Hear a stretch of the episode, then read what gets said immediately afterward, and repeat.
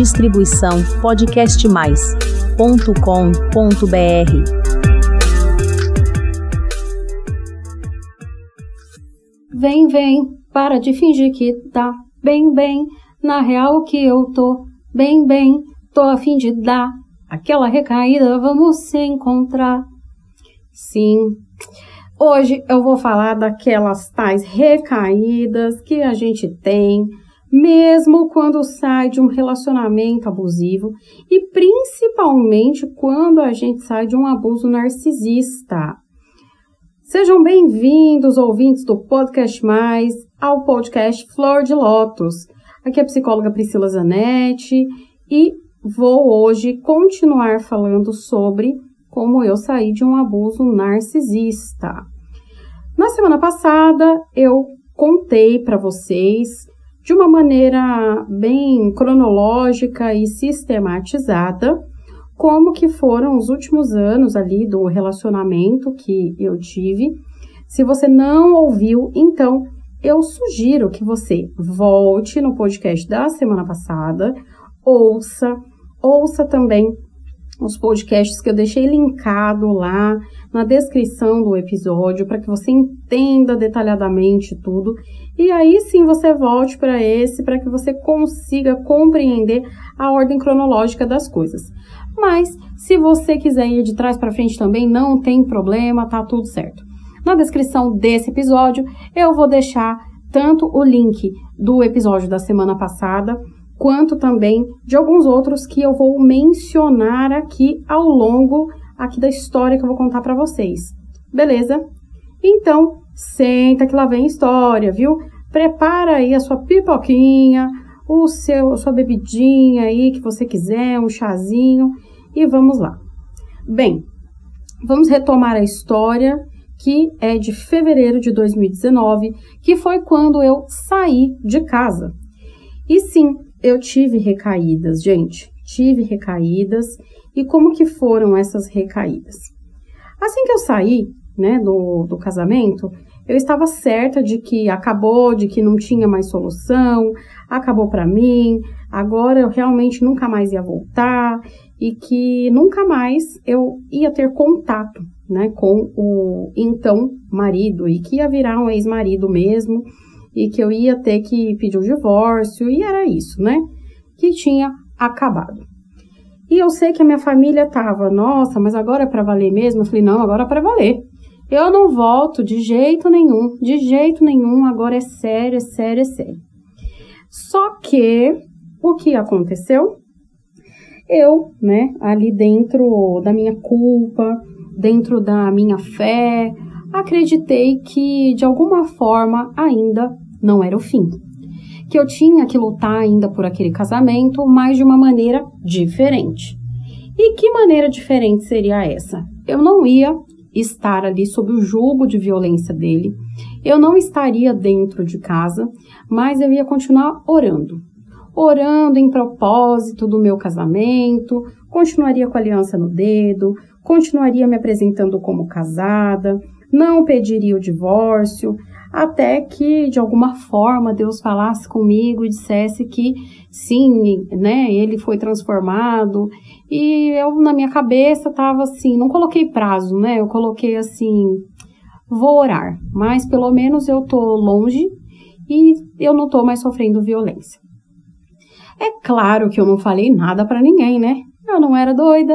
Vocês acham que eu ia falar para alguém que depois de tudo que eu passei, todas as violências, todas as humilhações, algumas inclusive que as pessoas presenciaram, que eu ia falar? Ia nada, fiquei bem quieta. E assim, é, ele até tomou um susto, porque uns 20 dias, mais ou menos, depois que eu tinha saído de casa e que eu não queria falar com ele, né? Ele mandava mensagens do tipo: é, eu vou respeitar o seu momento, mas eu sei que a nossa história não acabou, porque é um amor maravilhoso que a gente sente e que a gente ainda vai ser muito feliz e que nós teremos os nossos filhos e que eu amo você, sabe? Fazendo declarações maravilhosas, como ele sempre é, sabia fazer, né? Quando ele queria, ele era de fato maravilhoso, ele era incrível. Ele era um homem assim, sabe? Realmente tudo que eu sempre sonhei, né? Por isso também que eu ficava presa na teia. Lembra que eu falei que era a mosca presa na teia de aranha? Exatamente desse jeito. E é próprio, né, do ciclo do abuso narcisista, esse hovering. O hovering dele era muito sutil, não era como a maioria dos abusadores que tentam é, dar presentes, perseguir ou coisa assim. Não, muito pelo contrário. Ele era extremamente sutil, ele mandava mensagem assim muito raramente, era uma coisa que ele deixava um espaço mesmo. E eu sei que eu ainda tinha contato com algumas pessoas da família dele e essas pessoas relatavam para mim do quanto ele estava sofrendo, que ele estava totalmente perdido, bebendo demais, se entregando a outros tipos de vício, como tabaco, que não era uma coisa era uma coisa que era inédita assim, né? Até para mim era uma coisa que não era comum vê-lo, né, fumando. E realmente as pessoas estavam muito assustadas, falando: gente, ele tá fora de si, né? Porque realmente ele só chora, ele fala, né, que ele fez muita cagada e a gente fala que realmente ele perdeu uma mulher incrível e ele sente sua falta, Pri, ele te ama de verdade. Mas enfim, né, a gente entende você também a gente entende que você não merece passar por tudo que você passou e muito menos, né, pelas coisas que ele sempre fez. E olha, que eles nem sabiam, né, da missa um terço. Ou sabe lá Deus, né, o que que eles sabiam que eu não sabia. Porque calma que até o fim desse podcast, gente, vocês vão se surpreender com as bizarrices que aconteceu durante o ano de 2019. Que não foi o pior ano da minha vida, viu? O pior foi 2017, mas 2019 foi muito pesado. E eu sei que aquilo, assim, de certa forma, é, eu não, ainda eu não voltava, sabe, para ele, e eu só falava para as pessoas: "Ah, ele tá chorando? Ah, poxa, que coisa, né?" Falei: "Problema dele que ele tá chorando". Quando eu ficava chorando, ninguém tava nem aí. Quando eu chorava, quando eu adoecia, então, é, deixa ele chorar. Não tô, não tô ligando para isso. Eu falei, ué, ele que busca ajuda, né? Ele que lute. Então, eu me mantinha firme ali no meu propósito e eu falava, ué, eu volto para ele, eu volto desde que ele mude, porque eu não vou voltar para ter a mesma vida. Eu sei que durante é, todo o meu processo desse, desse período todo, e é uma frase que eu carrego essa bandeira, gente, e realmente me ajudou. Tanto né, durante ali para eu sair do relacionamento abusivo, quanto para eu não voltar, tá? E vocês vão entender no que eu vou falar várias vezes essa mesma frase neste episódio. E também hoje para não cair em furada, que é, é, eu peguei essa frase de uma moça, eu esqueci o nome dela de verdade, mas ela tinha um canal de restauração de casamento, ela é cristã, enfim. E ela dizia: Falar eu te amo, até o ursinho de 1,99 fala. E eu falo essa frase sempre, sempre, sempre. Então eu comecei a ficar mais ligeira, né? Peraí. Né? Quando a pessoa ela só promete as coisas, ah, eu vou mudar, vou fazer isso, vou fazer aquilo, e não tem uma mudança de comportamento real, então quer dizer que ela está só te manipulando. Falei, opa, peraí. Então falar que me ama, que isso, que aquilo, isso aí eu já conheço essa história, né? Então, enquanto não houver mudança significativa e por um período que eu ver que de fato outras pessoas corroboram, né, essa mudança e tal, eu não vou voltar para ele não. Mas enquanto isso eu vou orando. E assim foi. Assim foi só que batia, né, aquela carência, eu mandava mensagem, eu mandava, gente, mandava mensagem dizendo que estava orando, mandava mensagem falando que eu amava também. Ixi, fazia essas humilhação tudo, né? E aí aquela velha história dele falar, ah, mas eu nunca mandei você embora, né? É, eu sinto sua falta, é, as portas sempre estarão abertas para você, não sei o quê. E eu sempre era uma tentativa dele me fazer sentir culpada, né? Porque afinal eu tinha jogado o nosso casamento fora. Era, era essa tônica do discurso. Mas eu é, continuava ali firme no meu propósito. Eis que é, em maio foi, em maio aconteceu uma tragédia na nossa família, na verdade em abril. Em abril é, adoeceu uma adoeceu a nossa a cunhada dele, né? E no caso era minha concunhada, era amicíssima minha. Ela tinha apenas 34 anos na época, que hoje é a idade, né? Que eu tô neste ano de 2022. E, gente, aquilo foi arrasador para mim, porque nós tínhamos ido, né, em abril, 20 dias antes dela ser hospitalizada, ela simplesmente tinha se queixado de estava tratando uma toxoplasmose no olho, se queixando de problemas respiratórios, uma falta de ar, um cansaço, mas não era nada assim que encontrassem algum problema. Eu sei que ela adoeceu repentinamente com uma falta de ar, foi internada e ela faleceu 20 dias depois, sem a gente saber o que era. Não era nenhum vírus que fosse de detectado na época. Eu desconfio que já era Covid, né? Lá em 2019, sim, no meio do ano, porque ela trabalhava em aeroporto internacional, então talvez ela tivesse tido algum contato né, primariamente, assim, precocemente com esse vírus horrível. E foi muito triste, muito triste e foi muito difícil para mim, porque perdeu uma melhor amiga naquelas condições e eu estar tão próxima ali da família dele de novo, né? Eu ia para o hospital, dormia algumas vezes lá. O, eu tinha uma boa relação com os meus ex-cunhados e no caso o marido dela na ocasião ele não, ele fazia questão de dormir lá todos os dias, ele só deixava duas pessoas dormirem lá, que no caso, três, era a prima dela, a irmã dele e eu. Então era uma, e eu já tinha passado, né, por outras situações de luto na família. Eu passei por, pelo luto do pai deles em 2013 e também em 2013 da mãe deles. Então meu sogro e minha sogra faleceram com poucos meses de diferença. Eu não era casada ainda, eu casei no ano seguinte. Então, estar revivendo ali aquela situação em família foi muito difícil. E ele, na frente dos, dos irmãos, na frente do pai da moça, me tratava muito mal. Me tratava assim como se aquelas mensagens que ele mandasse não fosse, não existissem, né? Ele me ignorava, ele não queria pegar na minha mão, ele não sentava do meu lado, ele realmente, assim, me tratava com um total desprezo e descarte, bem típico do narcisista.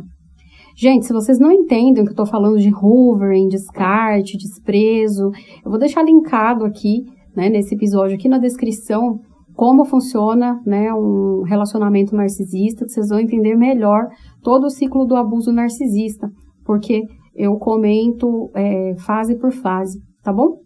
Eu não vou me ater aqui nesses termos para que não fique é, muito difícil e muito longo. Eu sei que aquilo me doía muito, me doía, mas ao mesmo tempo eu anotava no meu caderninho mental, né? Falava, opa, peraí, não tá mudando. Não tá mudando, e se não tá mudando eu não vou voltar. Fala, né? Manda mensagens, fala isso, fala aquilo, mas não, não, vou, não melhorava. Eu tinha já ido, né, é, dormi com ele, assim, um, uma noite. Dormido não, né? Tive relações sexuais com ele nesse período aí, uma vez. E em maio também mais uma vez. Eu me lembro bem, que ficou bem marcado. Que a gente teve essas, esses períodos e era assim, era uma coisa que eu vou dizer que carnalmente era como um vício mesmo. Era exatamente como um vício. Eu posso descrever para vocês que eu sentia como Sabe esses usuários? Eu sempre falo que um dependente emocional é como se ele fosse um usuário de crack. Então, vocês que talvez não moram em São Paulo, nunca viram é, pessoalmente, ou até às vezes a pessoa mora na cidade de São Paulo, mas nunca passou pela Cracolândia. Mas vocês já viram na televisão. Parece Walking Dead, né? aquelas pessoas ali andando, parecendo zumbis, elas sabem que aquilo está matando elas. Elas sabem que aquilo é indigno, mas elas querem mais um trago. Elas não conseguem se livrar. E é realmente isso que um dependente emocional ele sente. Ele sabe que aquilo está matando, mas ele precisa de só mais uma dose, de só mais um pouquinho daquela droga que é aquela pessoa. Que é aquele afeto, que é um afago, que é um abraço, que é uma transa, enfim. Na hora é maravilhoso, mas assim que termina, né, você se sente um lixo, você se sente péssimo de estar ali naquela situação. E volta o cão arrependido, né, com as orelhas caídas e o rabo entre as pernas, como diria o Chaves. E eu voltava para casa, eu não dormia lá na minha antiga casa, eu cheguei a dormir uma vez e isso dava muito medo. Eu via é, muito medo na, na minha família, eu via a cara de decepção né, na minha mãe, é, o medo da minha irmã do meio. A minha irmã mais nova, não. É, eu acho que por ela ser mais nova e porque ela também tinha muita confiança de que ia ficar tudo bem. Né? A Yasmin, ela é uma pessoa, assim, que me ajudou muito nesse processo.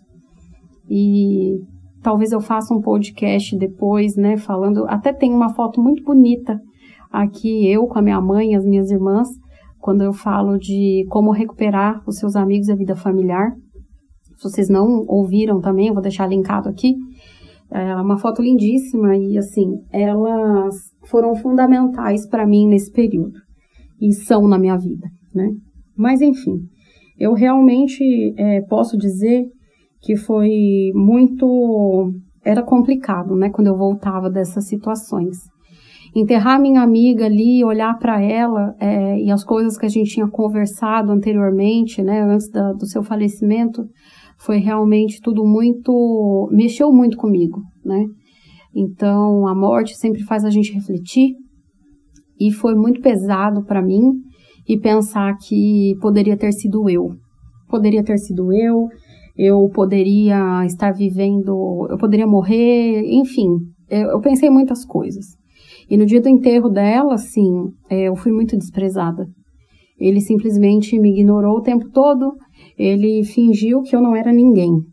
Absolutamente ninguém. Na hora de ir embora, sim, fomos embora juntos e a gente foi, né, para nossa antiga casa. Eu fui com ele, fui fazer comida lá para ele, para irmã dele, enfim, dar um apoio moral. Trouxa que chama, né? Enfim. E foi absurdo, sabe? Foi uma das situações mais indignas que eu já me coloquei, porque é, nem um cachorro a gente não trata com tanto desprezo. E foi realmente absurdo as coisas que aconteceram naquele dia, durante aquele sepultamento. Passou um tempo, em junho, é, fomos a um evento de Dia dos Namorados e tal, e passamos a noite juntos, e ai, que lindo, que maravilhoso, ai, que romântico, achei que tudo era mil maravilhas, só que não, né? Só que não. Eu já estava fazendo terapia nessa época e a minha psicóloga falou o seguinte, né? Porque assim, ele tinha me feito um convite depois desse dia. Ele me chamou finalmente para ir no Mercadão de São Paulo. E era uma coisa que a gente falava de ir há muitos anos. E eu nunca tinha ido no Mercadão. Eu tinha ido sozinha com a minha mãe um dia anterior, ou assim, umas semanas antes. Aí ele de inveja, né, porque eu mandei uma foto para ele. Ele foi, sem mim. Ele falou: "Ah, eu vou te levar. Sempre falei que te levaria, eu vou te levar, e berebebê, berebebê, berebebê". E a minha psicóloga falou o seguinte: Priscila, já que você é psicóloga, não vai ser difícil esse exercício que eu vou te passar. Faz o seguinte: em vez de você é, ficar deslumbrada porque ele está te levando para passear e tal, como você sempre fez, é, analise friamente cada comportamento dele, a fala dele, a postura dele, tudo. Analise, seja analítica e pergunte se você de fato é, quer estar ali. E foi o que eu fiz, gente. Eu sei que do momento que ele me pegou em casa para gente ir até o metrô e depois até o centro de São Paulo, né, para o Mercadão, e durante todo o nosso almoço e na hora de ir embora, a única coisa que eu pensava é: que merda que eu tô fazendo aqui, né? Por que, que eu ainda acho que eu quero estar com essa pessoa?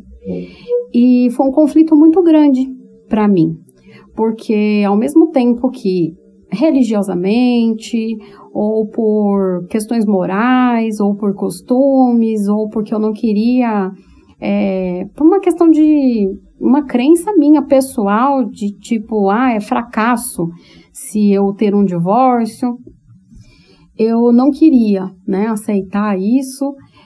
Então eu queria manter um casamento a qualquer custo de uma pessoa que eu desprezava. Essa que era a verdade. Era uma pessoa que assim, eu não admirava em absolutamente nada. Ele era um homem muito bonito, é um homem muito bonito. Quer dizer, hoje eu já não sei mais porque eu não tenho contato, né? Não sei como é que tá hoje. Mas ele sempre foi um homem muito bonito com olhos muito lindos, enfim, um sorriso encantador, sempre se vestiu muito bem. E aí eu sempre não, né? Nossa, quando a gente se conheceu, parecia um Judas de sábado de aleluia, gente. Parecia que as roupas, sabe que o defunto era maior? Mas é, vamos pular essa parte. Mas enfim, ele era muito bonito.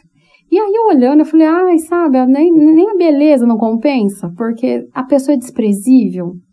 Eu sei que durante o passeio, ele, em momento algum, perguntou como eu estava, não perguntou da minha vida, não perguntou do meu trabalho, não perguntou da minha saúde, porque nessa época eu estava passando por uma situação terrível, né, de descoberta do diagnóstico lá, na verdade, investigação da hipertensão intracraniana idiopática ou pseudotumor cerebral.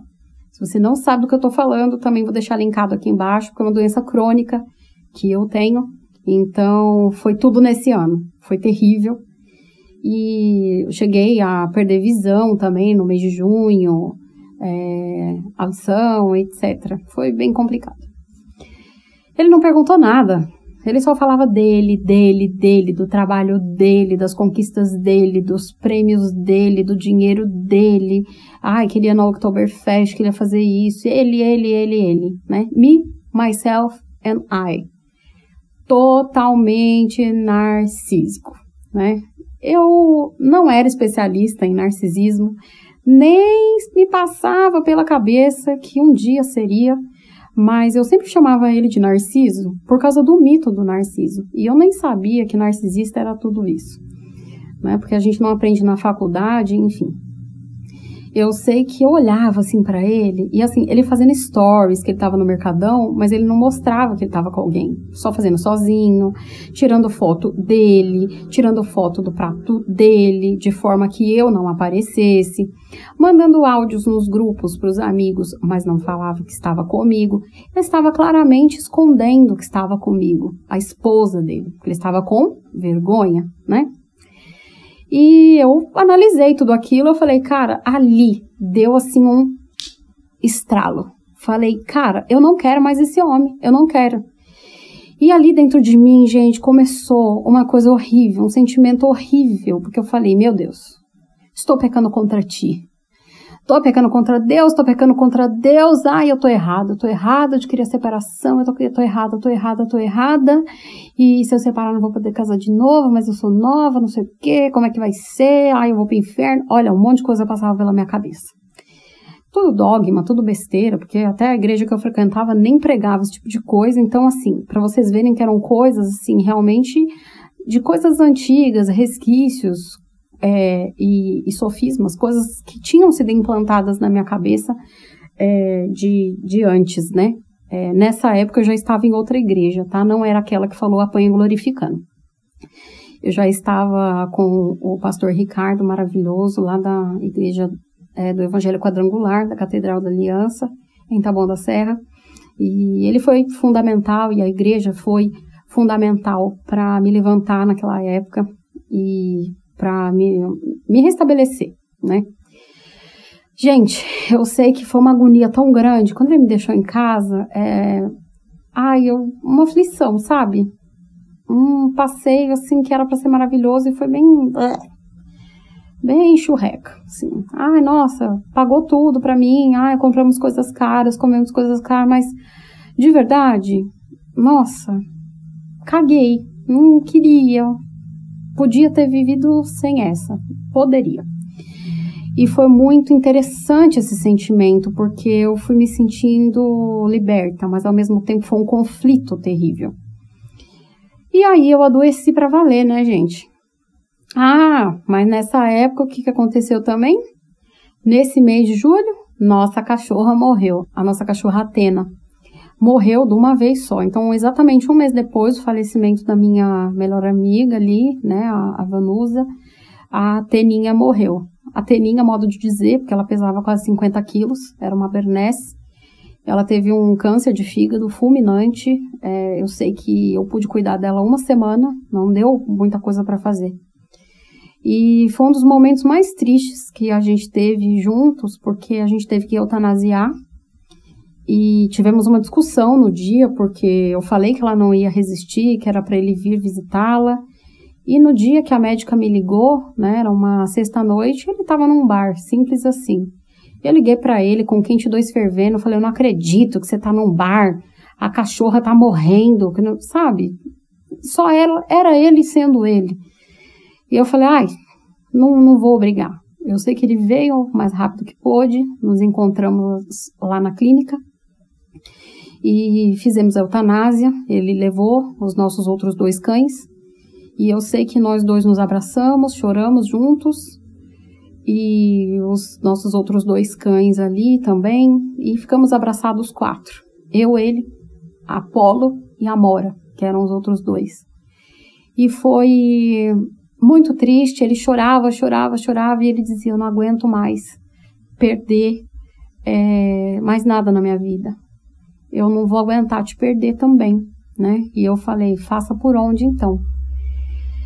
E eu sei que foi muito doloroso, sabe? Foi um momento muito doído, doído, doído, mas.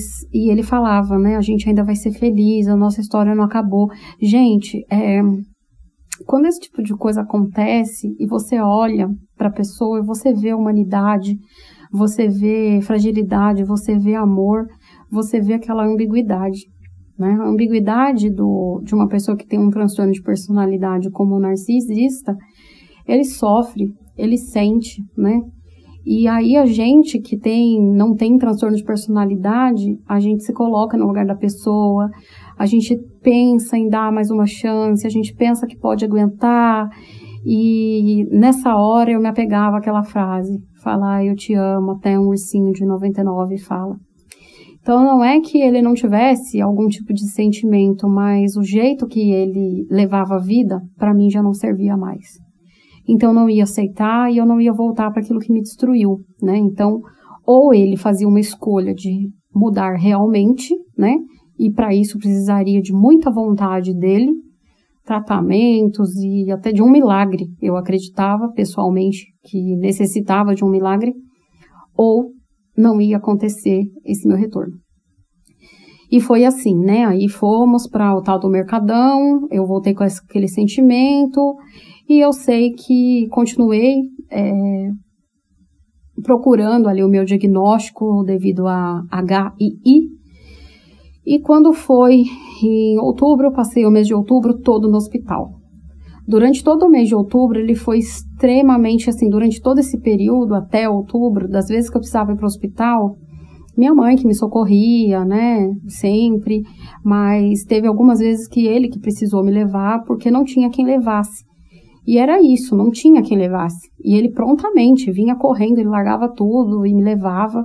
Teve uma vez que realmente foi um dia que eu estava muito ruim, eu perdendo os sentidos, o olho revirando. E ele sempre ali muito calmo e com muita destreza, me levando para o hospital e ali me acompanhando, sabe? Mostrando de fato uma preocupação. Quando foi em outubro, eu fiquei internada. Ele esteve durante as minhas duas cirurgias. Eu passei por duas cirurgias. Ele esteve lá. A primeira cirurgia, inclusive, ele e um outro amigo meu que estavam. Mais ninguém da minha família. Então, ele fez questão de estar lá no antes, no durante e no depois. Tanto que o meu médico, né, achava ele o melhor marido do mundo. E eu sempre demonstrava, né, tava ali de aliança, ah, mostrava que, né, eu era a esposa apaixonada, aquelas coisas que a gente faz nos teatros, né, Porque, assim, uma coisa que também todas as vítimas de abuso narcisista fazem, a gente é muito boa em fingir.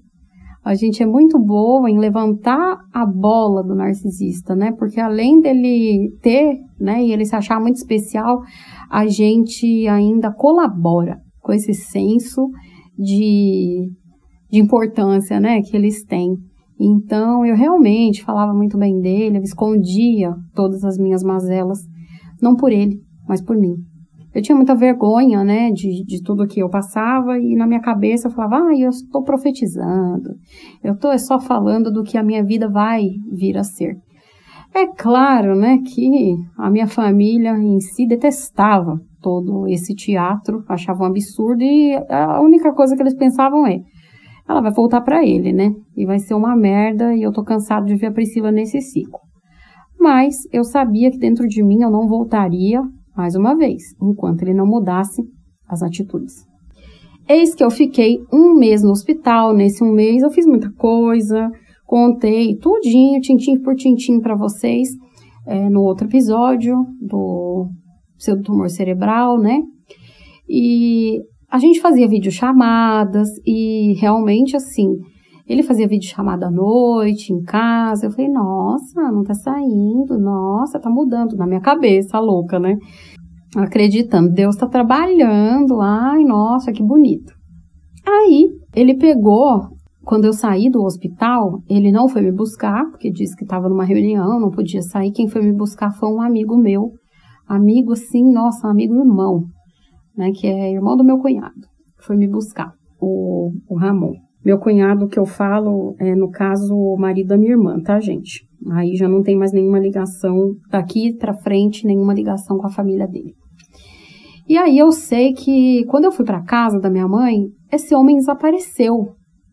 Ele simplesmente desapareceu. Ele não me mandava mensagem, não perguntou de mim, não foi me visitar. Falei, ué, algo de errado não está certo nisso aqui. Do tipo, eu não morri, aí me abandonou? E aí eu comecei a achar estranho, porque assim, parentes dele foram me visitar, tia, primos, é, esposo de primo, e, gente, como assim, né? Ele sumiu, desapareceu, e até os irmãos dele também não foram me visitar, eu achei aquilo tudo muito bizarro, e eu, aquilo me magoava profundamente. Só que uma pessoa muito próxima, é, depois de um mês, né, que eu estava recuperada ali da cirurgia, já estava um pouco mais estabilizada, resolveu me contar algumas bombas para que eu não voltasse para ele. E realmente foram coisas assim tão chocantes que foram reveladas. Das vezes que eu tive as recaídas com ele, ele simplesmente espalhava para as pessoas que eu estava carente, que ele estava me fazendo um favor e que ele simplesmente estava me usando. Ele usava palavras chulas para se referir a mim, né? Então eu não vou falar aqui porque eu sinto até vergonha, sabe, das coisas que ele falava. Mas eram palavras assim de baixo calão e ele me expunha. Ele realmente me expunha para as pessoas e eu lá achando que era esposa apaixonada e que ele estava sendo o marido apaixonado, né? Que Deus estava trabalhando. Não, e ele estava me tratando como uma qualquer, é, mas pior do que uma qualquer, né? Pior do que uma profissional do sexo, que é uma pessoa ali que pelo menos sabe o que está fazendo e está recebendo ainda dinheiro em troca disso. É, foi muito horrível ouvir as, as coisas que eu ouvi, mas piorou. Piorou um pouco mais quando eu soube que ele mantinha um caso com uma das minhas amigas. Aí aquilo, assim, foi tão chocante para mim, porque eu não conseguia acreditar que ele tinha feito isso com uma pessoa tão próxima a mim e que ainda por cima ela tinha feito isso comigo. Eu não conseguia entender por quê, por quê, por quê, por quê.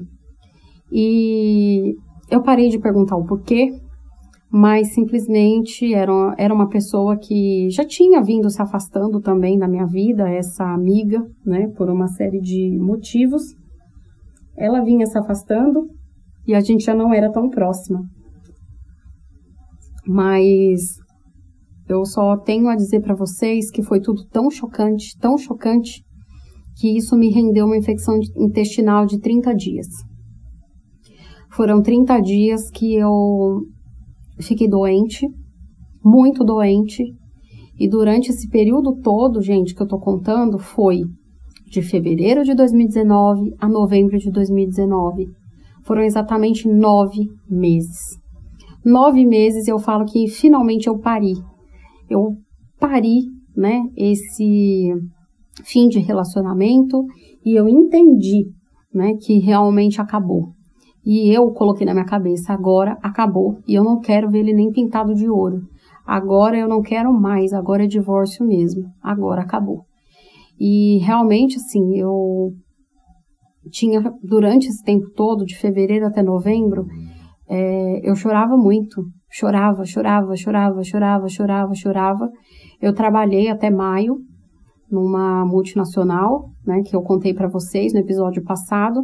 Mas depois de maio, quando eu adoeci, eu não renovei contrato e não consegui renovar no fim do ano. Eles até me procuraram, mas eu não tinha condição é, psicológica, não tinha condição física e realmente eu em novembro decidi, né, que então tinha acabado e que nunca mais, nunca mais eu ia deixar nem ele, nem ninguém me destruir.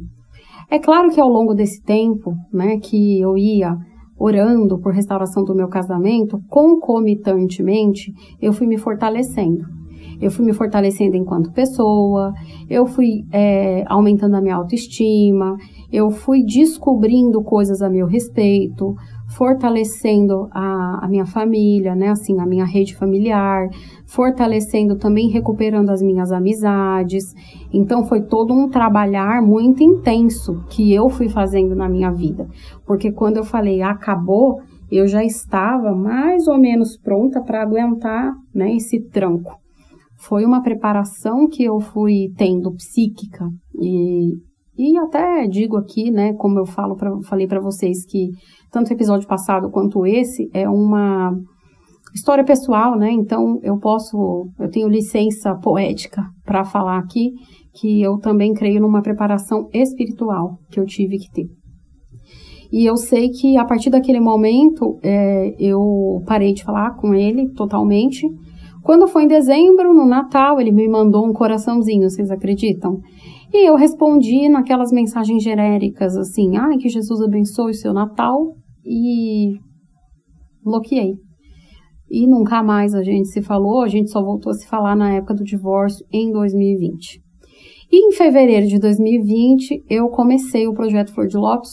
Eu comecei de fato a trabalhar, né, como psicóloga clínica de novo, fui para as redes sociais e comecei é, de novembro até fevereiro um estudo intenso para entender tudo o que tinha acontecido comigo. E foi aí que eu percebi que não se tinha muitas coisas falando sobre narcisismo, na verdade nada aqui no Brasil, através de psicólogos, a gente via muita coisa de coach, ex-vítimas, é, mas não tinha nada estruturado. E literatura também estava muito no início, a gente não era muito difícil encontrar. Eu encontrei muitas coisas é, realmente é, do exterior. E eu falei, tá aí, é nisso que eu vou trabalhar. E também foi muito maravilhoso, gente, essa descoberta, porque falei, nossa, eu não sou louca. E fez todo sentido. E eu não conseguia aceitar, porque tudo que tinha acontecido comigo era pior do que qualquer. Parecia histórias de filme, né? Assim, parecia ficção. E era muito louco, e eu sempre fui uma, uma ótima psicopatóloga, como eu digo. Como a gente fala, né? Eu sou muito boa em dar diagnóstico. E eu não conseguia entender o que diabos era aquele homem. E quando eu fui, né, olhar no CID, nem tem, né, um código para o abuso narcisista na CID-10. Talvez agora na CID-11 tenha, né?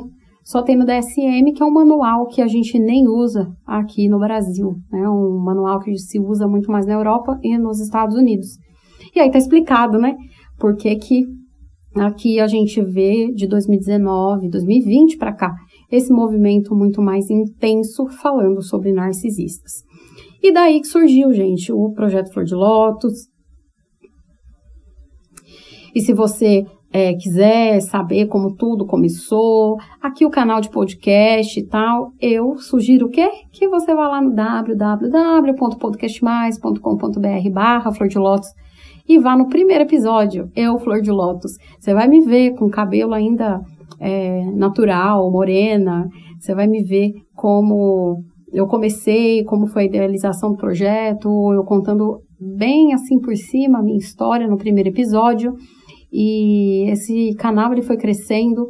É muito gostoso quando eu ouço alguns episódios antigos e do como ah, as coisas vão mudando, você vai aprendendo, né, a fazer, acho que vai melhorando a qualidade, a quantidade de temas que eu já abordei aqui é muito legal, quantas coisas eu já pude dividir da minha vivência, casos clínicos também, é, materiais que são ótimos também para sua vida, independente se você passou por relacionamento de abuso ou não, narcisista ou não, psicopata ou não. Né? Eu falo aqui de muitas coisas e, primeiramente, né, a gente precisa se resgatar. Primeiro, a gente tem que ter um bom relacionamento com a gente mesmo, para depois a gente ter um relacionamento saudável né, com outras pessoas em todas as áreas da nossa vida. Então, lá no www.podcastmais.com.br barra flor de lótus, você também consegue me mandar uma mensagem. Eu adoraria receber a sua mensagem e eu queria saber, né, se você já passou por alguma situação de recaída, se você já sentiu crises de abstinência, porque eu sentia, gente, eu sentia dores, meu corpo doía, meu corpo doía, parecia que tinha arrancado um pedaço de mim. Parecia que estava me faltando, sei lá, um órgão, um braço, eu não sei explicar, era uma dor imensa que eu não sei dizer. É, parecia que ia me faltar o ar, que eu ia morrer, que eu não ia poder viver sem ele. Mas eu sempre me lembrava do motivo que tinha terminado. Por que, que eu tinha saído de casa, de todas as coisas horríveis que ele tinha feito comigo e isso me mantinha fora, né? Como eu disse no outro episódio, 70% do meu relacionamento era bom, 30% foi ruim, mas esses 30% eram tão horríveis, eram inaceitáveis. Eu não ia voltar para o que tinha me destruído. Portanto, né, eu sempre nesse período para eu não voltar, né, mesmo durante esse ano aí dessas pequenas recaídas de ter alguns encontros com ele, que foram três, eu nunca voltei para casa, nunca cogitei essa possibilidade, porque eu sempre mantive na minha cabeça. Lembra que eu falei a decisão? Mantenha a sua decisão. Esse é o primeiro passo. Primeiro passo e siga em frente. E, como sempre eu falo, procure um psicólogo para chamar de seu. Quando você mantém, né, assim, a sua decisão e conta com ajuda, as coisas ficam muito mais leves. Bem, por hoje eu vou ficando por aqui. Peço para você se inscrever no canal, que toda semana tem episódio novo aqui e assim você não perde nenhum conteúdo, porque a gente manda lá no seu e-mail a notificação. Tá bom? Aguardo sua mensagem, quero muito saber o que, que você achou, se você tem alguma dúvida. Eu mesma respondo pessoalmente cada uma das mensagens que vocês enviam para mim. Um beijo e até o próximo episódio. Distribuição podcastmais.com.br